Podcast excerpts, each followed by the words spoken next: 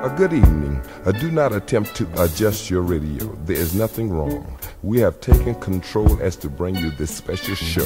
Uh, we will return it to you as soon as you are grooving. Uh, welcome to station WEFUNK, better known as We Funk, or deeper still, the Mothership Connection, home of the extraterrestrial brothers, dealers of funky music, P-Funk.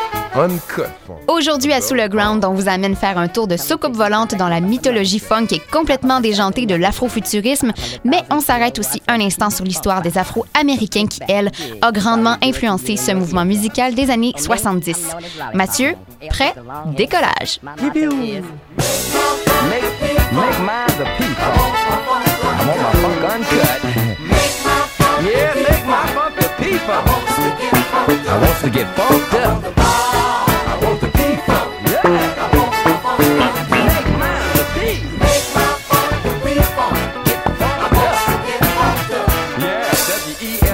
Mathieu. Bienvenue à Sous le Ground, le podcast à saveur musicologique sur les ondes de choc.ca. Je m'appelle Héloïse et dans chaque épisode, Mathieu et moi, on explore un sous-genre musical soit oublié, poussiéreux ou emblématique, puis à chaque semaine, on vous en propose un différent. Magnifique. Nous autres, on aime bien ça, je sais pas pour vous, mais cette semaine, on s'attaque à un gros morceau. Gros, gros morceau, je devrais dire. On a brodé ça en trois jours. J'espère que le contenu de l'épisode va vous plaire. On s'attaque à l'afrofuturisme, tout Déjà, on va clarifier les choses en partant. L'afrofuturisme, c'est un courant esthétique plus qu'un genre musical à proprement parler. Ce qui fait qu'il va adopter des formes assez variées au fil des époques et que le concept va pas juste s'appliquer à la musique, mais aussi au reste des arts. En musique, par contre, on va souvent l'associer à tort ou à raison à la funk. Dans tous les cas, ça va vraiment rester associé à ce qu'on va qualifier avec un terme un peu plus dépassé aux musiques noires et donc à la soul, au jazz, au R&B au blues et au rock and roll pour votre connaissance générale, le funk, avant, c'était un terme qui signifiait un état de panique, une sueur froide, que l'histoire, malheureusement, a associé aux personnes noires à l'époque de l'esclavagisme et de la ségrégation. C'était un terme péjoratif, tout comme le mot queer, que les personnes de la communauté LGBTQ s'est réapproprié positivement. Ici, on observe exactement le même phénomène. Donc, les Afro-Américains se sont réappropriés le funk. Puis, avant d'aller plus loin, je pense qu'au au nom de l'équipe, on va y aller d'un d'un petit rappel avant de se lancer dans, dans le vif du sujet. Euh, autour de la table, on est deux personnes blanches qui sont à, la barre de, de, cette émission. Donc, on voulait juste reconnaître le fait que ce qu'on va vous dire, ben, c'est nécessairement teinté par nos privilèges puis par notre vécu. Euh, notre but ici, c'est pas de, de s'approprier quoi que ce soit, c'est plus de célébrer une expression culturelle qu'on trouve particulièrement importante et particulièrement intéressante. Bon, voilà, c'est dit. Les mots sages de Mathieu euh, font écho dans le studio ce matin. Euh, pour commencer en bonne et due forme, comme l'afrofuturisme, c'est très large, on vient de vous le dire, on va aussi parler des valeurs du mouvement pour bien en établir les bases avant d'aborder la musique afrofuturiste. Déjà, le, le terme afrofuturisme va officiellement apparaître en 1993, 92, 93 selon les sources. Euh, c'est surtout le journaliste et critique culturel américain blanc Marc Derry qui va euh, essayer d'initier à la base un dialogue avec des créateurs et des sociologues afro-américains pour discuter de certaines manifestations culturelles qui sont soit délaissées, soit sous-exploitées par la communauté noire et particulièrement bon la science-fiction à l'époque. Euh, ces conclusions vont être publiées dans un essai qui s'intitule Black to the Future paru en 93 et qui va venir résumer un ensemble d'idées qui sont toutefois pas si nouvelles que ça et qu'on peut retracer jusque dans les années 50 pour leurs origines. Euh, en gros, sa proposition, ça va être de regrouper sous l'étiquette assez large d'afrofuturisme un ensemble d'idées et de pratiques artistiques qui vont permettre aux différentes communautés qu'elles soient afro-américaines ou afro-africaines, de s'exprimer et de se projeter dans un futur, somme toute, optimiste, en opposition avec leur situation actuelle parfois plus sombre. Euh, on va donc souvent référer à des idées d'émancipation technologique, d'égalitarisme, de science-fiction et beaucoup se, euh, se, rapporter au passé également et célébrer les innovations et les mythologies africaines. Euh, tout ça va se manifester en musique, oui, et également dans le cinéma, dans la littérature, la bande dessinée et beaucoup dans la mode aussi. Dans la littérature, on retrouve entre autres euh, Tim Filder, euh, c'est un auteur de bande dessinée il fait des dessins de, au style rétro, aux allures futuristes. En fait, sa BD la plus populaire, c'est Maddie's Rocket. C'est une afronaute.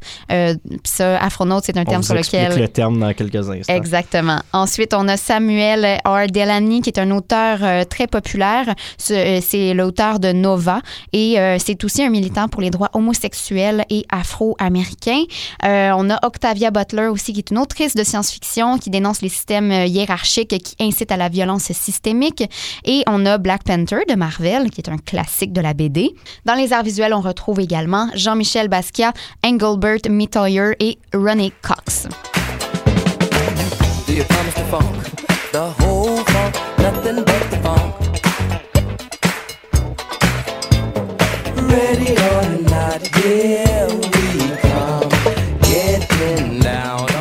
L'afrofuturisme, il y a quelques thèmes qui vont être vraiment récurrents dans les œuvres des afrofuturistes. On va vous en énoncer quelques-uns.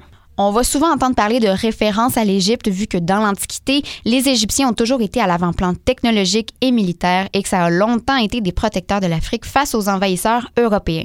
L'esthétique des pharaons et des pyramides va donc souvent revenir. On peut penser aussi à Black Panther, le premier super-héros noir qui, dans les BD euh, de Marvel, va être à la tête d'un pays secret en Afrique beaucoup plus avancé que ses homologues occidentaux. La bande dessinée réfère aussi euh, beaucoup aux exploits des Black Panthers dans les années 60 et 70, mais aussi à des personnages forts de l'histoire africaine comme Shaka Zulu. Sinon, il y a les afronautes, terme qu'on vous a déjà euh, dévoilé tout à l'heure. Euh, à la base, c'est un mot valise qui est inspiré par une initiative super intéressante de la Zambie en 1964. Euh, le pays va officiellement déclarer son indépendance, puis quelques mois seulement après, va lancer un programme spatial pour permettre à des Africains d'aller dans l'espace, et ce, avant même que les Américains ne réussissent l'exploit. Bon, bien évidemment, ça ne s'est jamais réalisé, mais ça reste quand même quelque chose que je trouve vraiment euh, appréciable et qu'on connaît pas vraiment. Euh, sinon, autre référence euh, et thème récurrent qu'on retrouve souvent dans les œuvres afro-futuristes, l'océan et la cité perdue d'Atlantis. à la base, faut pas oublier que les mythologies africaines, principalement bon pour les, les, les nations côtières, vont souvent référer à la mer. les afro-futuristes vont essayer de récupérer un peu ce thème-là de façon régulière pour rendre hommage à leur passé commun et vont souvent attribuer aussi aux Afro-Américains la, construction de cette cité perdue d'Atlantis comme une espèce de témoignage mythologique de la force culturelle que leurs ancêtres avaient. Évidemment, dans les thèmes récurrents, on peut pas passer à côté des soucoupes volantes qui sont à la base d'une analogie plus ou moins subtile au chariot de la Bible hébraïque qui symbolise la délivrance des peuples soumis. Euh, l'idée va surtout émerger avec Parliament, un groupe de funk dans les années 1970 on va revenir là-dessus tantôt. En dernier, euh, je pense que c'est un incontournable aussi. Les extraterrestres, euh, ce sont des personnages qui sont souvent mal vus dans la science-fiction, mais qui sont pourtant les êtres les plus libres et les plus avancés technologiquement et socialement dans l'univers. On va donc se projeter dans le rôle d'un alien pour revendiquer ces qualités-là dans l'afrofuturisme.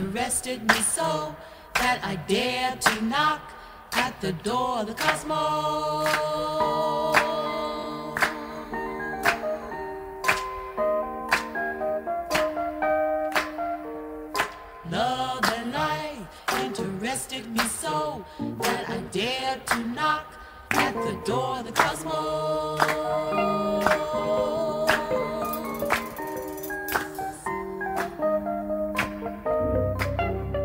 Petit cours d'histoire des mouvements de revendication des droits civiques des personnes de couleur noire pour comprendre la profondeur des persécutions ainsi que la provenance d'un désir du futur utopique pour les Afro-Américains, Mathieu. Euh, faut, faut, dire en partant que la diaspora afro-américaine, elle, vit dans le présent, elle vit dans le futur, mais elle a un passé assez important également.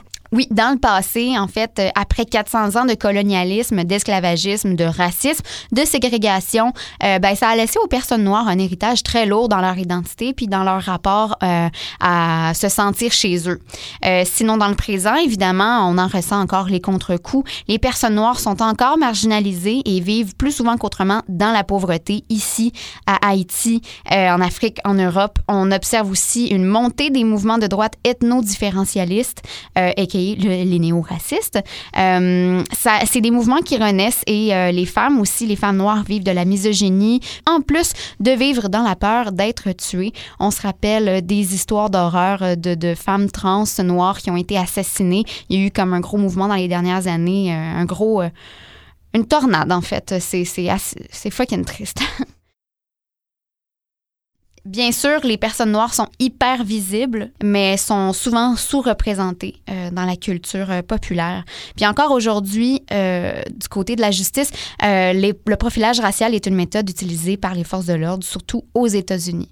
Historiquement, il y a quand même pas mal de gens qui se sont battus contre tout ça, avec raison d'ailleurs. Mm-hmm. on peut commencer justement avec Malcolm X, figure, figure super marquante du début des années 60. Euh, un gars que ses, adversaires surnommaient Satan, euh, tellement il l'appréciait parce que euh, il prenait beaucoup de place dans, dans les débats publics en s'opposant aux idées souvent judéo-chrétiennes de la majorité blanche, au suprématisme blanc plus en général et à, ben, il faut le dire, utilisait des méthodes souvent qualifiées d'extrémistes. Le gars a fait de la prison à quelques reprises, a été assassiné d'ailleurs par Bon, l'histoire nous dit que c'est des anciens euh, confrères du euh, Nation of Islam.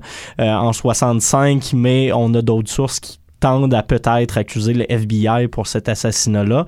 Reste qu'au final, Malcolm X aura été une des personnes qui a ouvert les yeux face euh, à cette espèce de, ségrégation-là dont les, Afro-Américains étaient encore victimes dans les années 50-60. Par la suite, ses héritiers, ben, ça a notamment été le, mouvement Black Panther, euh, qui est un des premiers mouvements majeurs donc de dénonciation politique contre la, euh, brutalité policière, mais aussi contre la ghetto des Afro-Américains, autant aux États-Unis qu'en Angleterre. Euh, ça, ça fait 60 ans de ça et on a encore à peu près les mêmes discussions dans notre société, preuve que euh, les Afro-Américains sont malheureusement toujours opprimés et que ça avance pas vite, les droits civiques. Euh, donc voilà les mouvements qui sont encore en vie, Héloïse. Les Black Lives Matter, en fait, est un mouvement activiste international apparu en 2013, issu de la communauté afro-américaine, évidemment, qui milite contre la violence et le racisme systémique à l'égard des Noirs. le BLM, c'est pour, euh, ouais, pour les intimes, on va dire, organise régulièrement des manifestations pour protester contre le meurtre de personnes noires par la police ou pour des questions plus vastes telles que le profilage racial, les brutalités policières et l'inégalité raciale dans le système de justice pénale des États-Unis.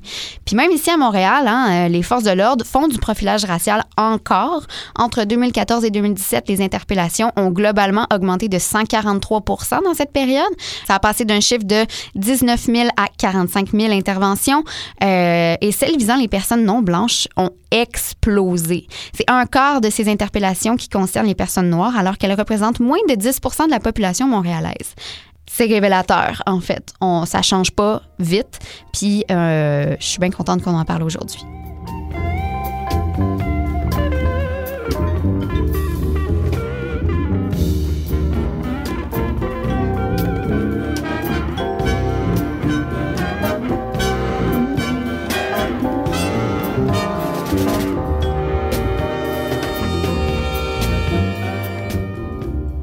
Euh, bien avant tous les mouvements dont on vient de parler, on peut name-dropper des grands noms du militantisme noir des années fin 1800 et début 1900 qui rêvaient de liberté. Il y a Harriet Tubman, l'abolitionniste américaine, activiste politique et grande figure féministe pour les suffragettes, qui est née dans l'esclavage. En fait, Tubman s'est échappée euh, de, de, de, sa plantation et a ensuite effectué des missions de sauvetage un peu partout aux États-Unis. Elle a travaillé également comme espion durant la guerre de sécession. Sa, son visage se retrouve maintenant sur les billets de 20 dollars aux États-Unis. Nous, on a Viola Démon sur les billets de 10 dollars et on pourrait aussi parler de Rosa Parks euh, également. Donc, avant que les afrofuturistes ne fassent de ces revendications leur combat, d'autres avaient déjà porté cette lourde mission, et, mais sans costume du futur et coupe volante.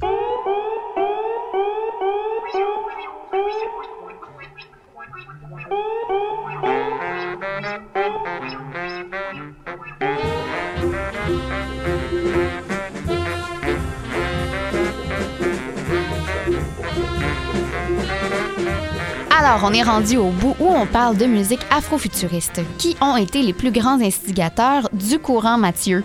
Ben, on va généralement attribuer l'invention de la musique afrofuturiste à Sun nom de scène de l'américain Herman Poole Blunt. Ça sonne et, mieux. Oui, effectivement. Et à son Orchestra, un collectif de musiciens qui va le suivre pendant une bonne partie de sa carrière. Et même après sa mort. Et même après sa mort, effectivement. Euh, Sun Ra va souvent être considéré comme l'un des pères du free jazz avec John, John Coltrane.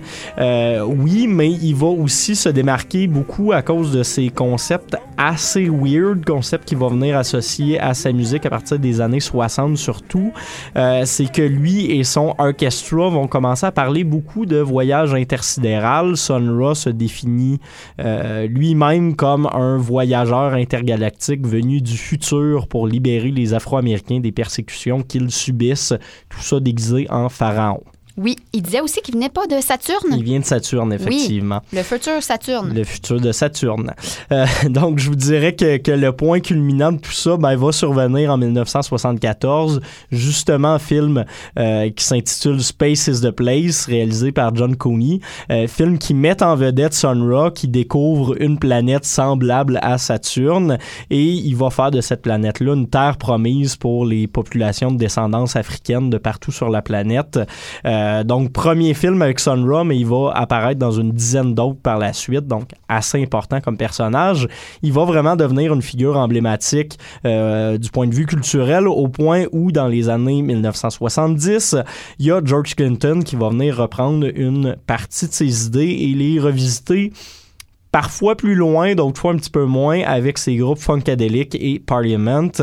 Euh, dans le premier cas, le band va se révéler plus être une formation de funk relativement classique, mais il va se servir de Parliament. Au final, c'est un peu la même entité, là, mais il va se servir de Parliament pour devenir un projet un peu plus conceptuel qui va lui aussi parler d'extraterrestres puis de coupe volante.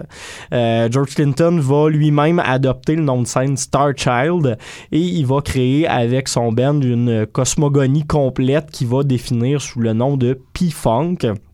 Et puis, justement, la funk euh, étant nécessairement plus accessible aux yeux du grand public que le free jazz, c'est surtout lui qui va venir faire découvrir l'afrofuturisme aux masses.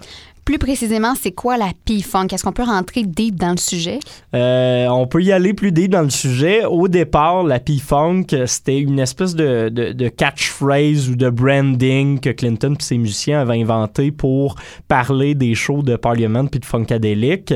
Euh, comme je vous disais, les, les, frontières étaient souvent floues. C'est encore plus le cas en show.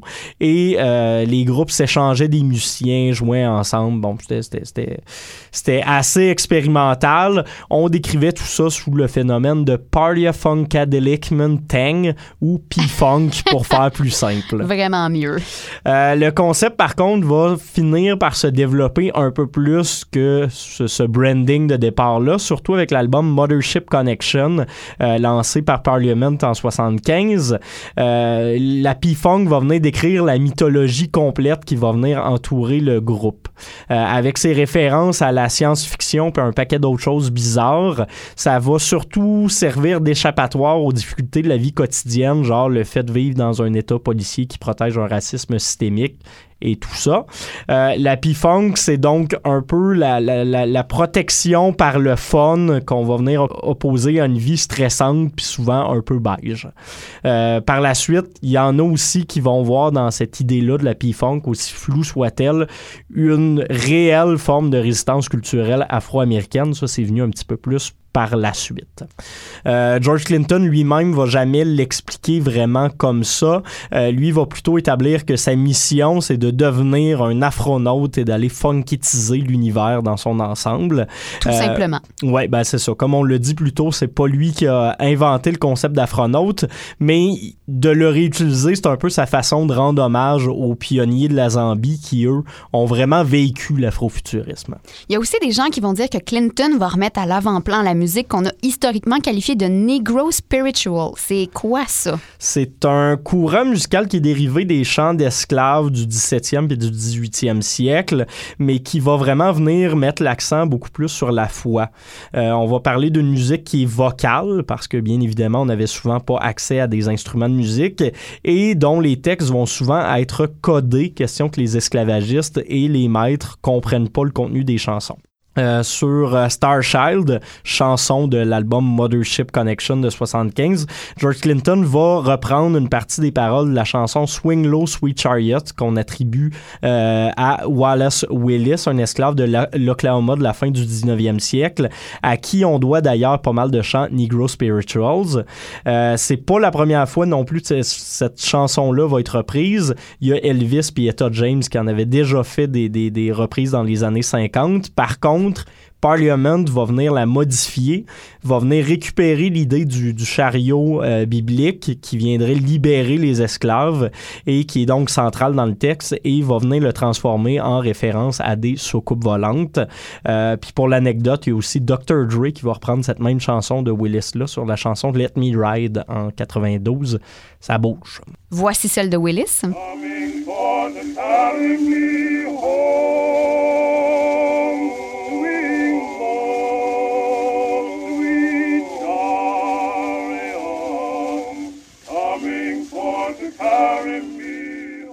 Ensuite, celle de Parliament.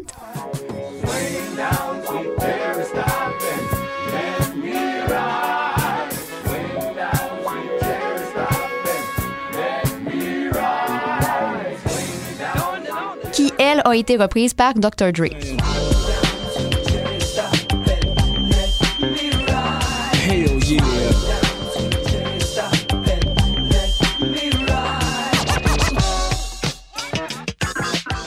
Au Québec, un des exemples les plus probants d'afrofuturisme, parce que oui, ça s'est rendu jusqu'à nous, euh, c'est toutefois tourné en dérision, mais c'est le groupe Soupir, l'idée par Norman Brathwaite et son single de 1983, Les larmes de métal.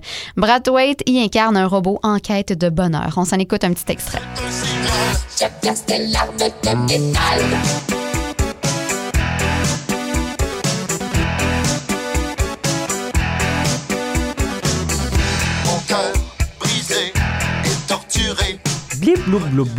On utilise notre transporteur pour se voyager 40 ans plus tard dans le futur, vers les années 2000. Avec des chars qui volent? Avec des chars qui volent, bien évidemment. Euh, en 2000, l'afrofuturisme est, est pas tombé dans l'oubli alors qu'il y a plusieurs grands noms de la musique euh, souvent plus associés au hip-hop ou au dub qui l'ont ponctuellement maintenu en vie. Euh, ici, il faut penser à Africa Bambata avec leur euh, chanson Planet Rock en 82 surtout. chanson où ils parlent de voyager dans le futur et dans l'espace sur fond de samples de Kraftwerk. On peut aussi penser à Lee Scratch Perry, niveau plus reggae, mais reste quand même qu'au final, on parle moins du concept d'afrofuturisme que dans les années 70.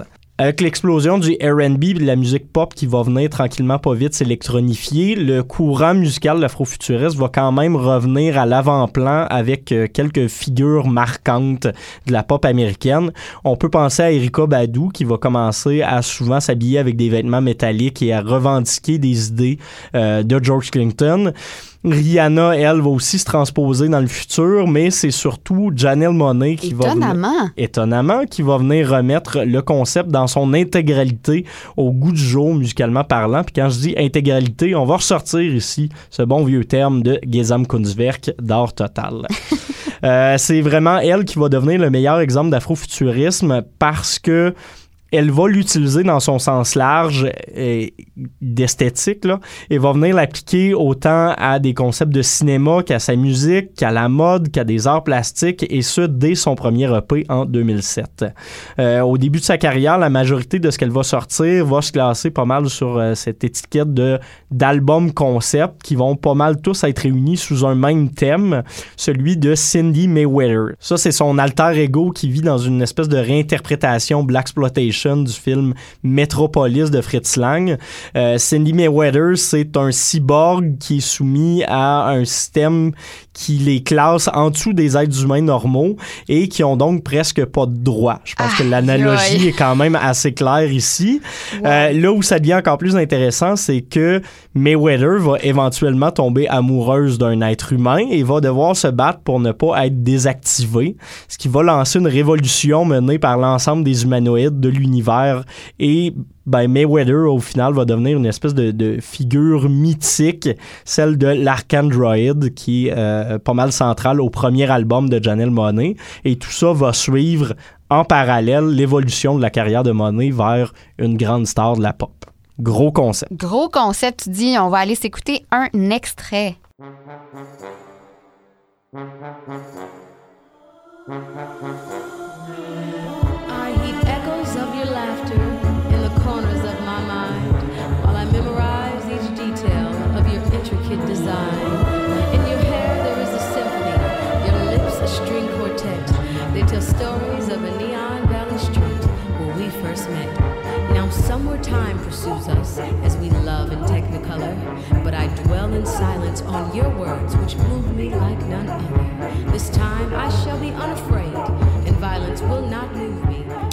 Depuis tantôt, on dit que l'afrofuturisme est une forme de libération culturelle pour les Afro-Américains. Euh, Est-ce que le courant comporterait pas aussi des aspects négatifs, Mathieu? Il y a effectivement certains créateurs qui vont voir dans l'afrofuturisme une étiquette un peu indésirable sous prétexte que ce serait un cadre trop fourre-tout, euh, puis qui viendrait donner des, espèces de limites rigides qui finissent par nuire à leur création. Euh, de définir la musique ou leur création comme noire, on l'a dans Afrofuturisme, ce serait un peu de les mettre en opposition avec la musique qu'on pourrait qualifier de normale, celle des Blancs, celle de la majorité, ce qui serait, bon, on s'entend, très réducteur. Euh, c'est un peu la même idée que quand on décrit, par exemple, un, un band de filles. Ouais. C'est pas un genre musical, ça change rien au talent ou au, au visée du groupe que ça soit juste des filles à l'intérieur, de la même façon qu'un créateur qui est noir, ben, ça ne viendra pas nécessairement affecter sa musique. Euh, sans, vouloir trop nous avancer dans le débat, on voulait juste souligner que c'est une inquiétude qui est quand même légitime à notre avis. Il faut voir l'afrofuturisme vraiment comme un courant idéologique plus que comme un genre musical avec des limites ultra définies.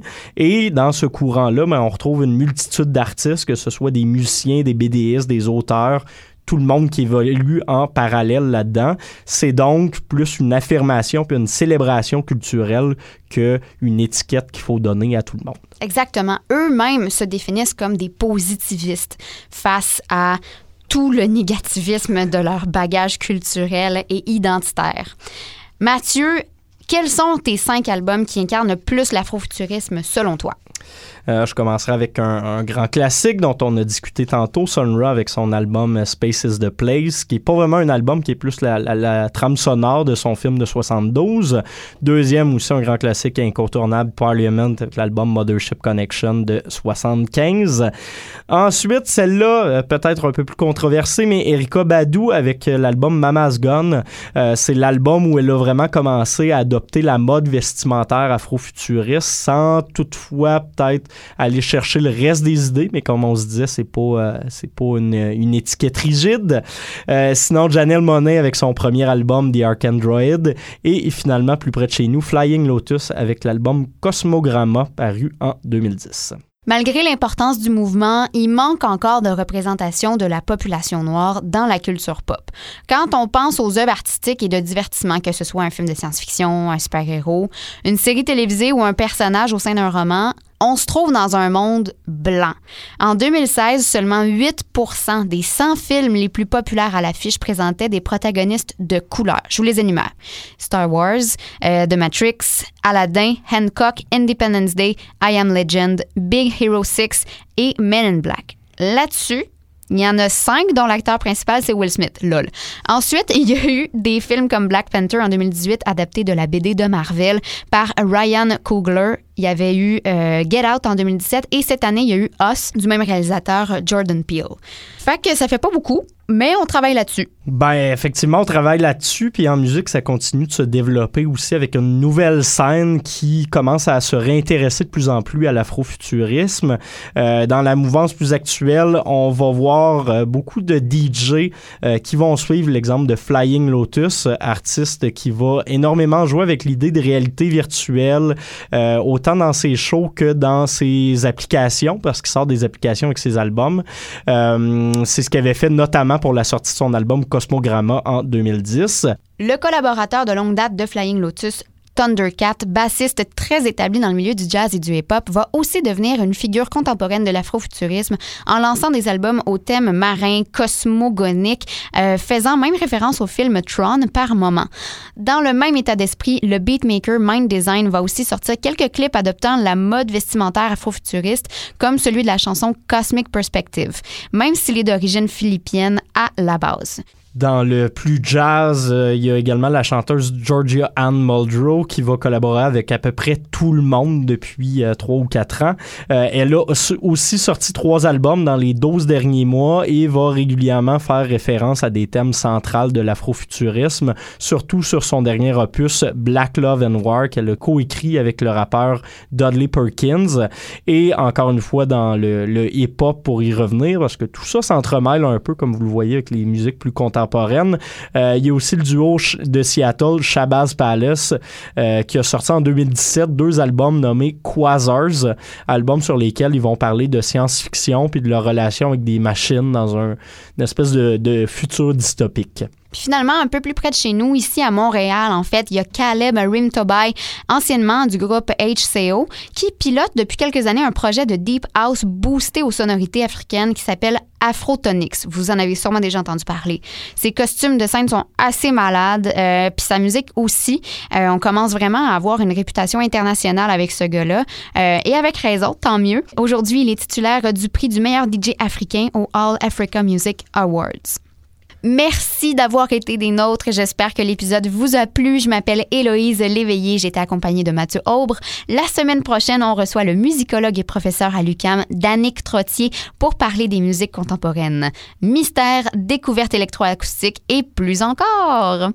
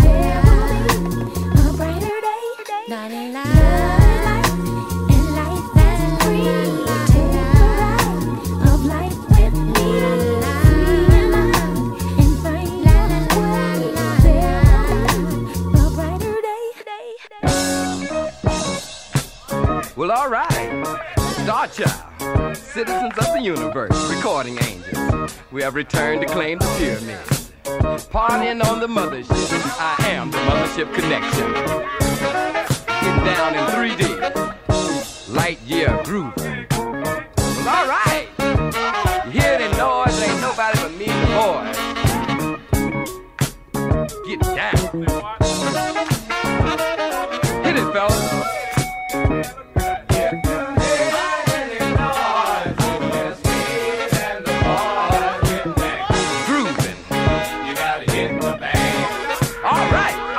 Star Child here.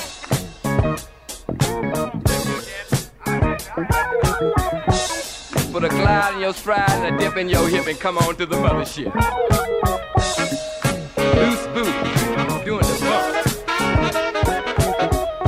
along over here.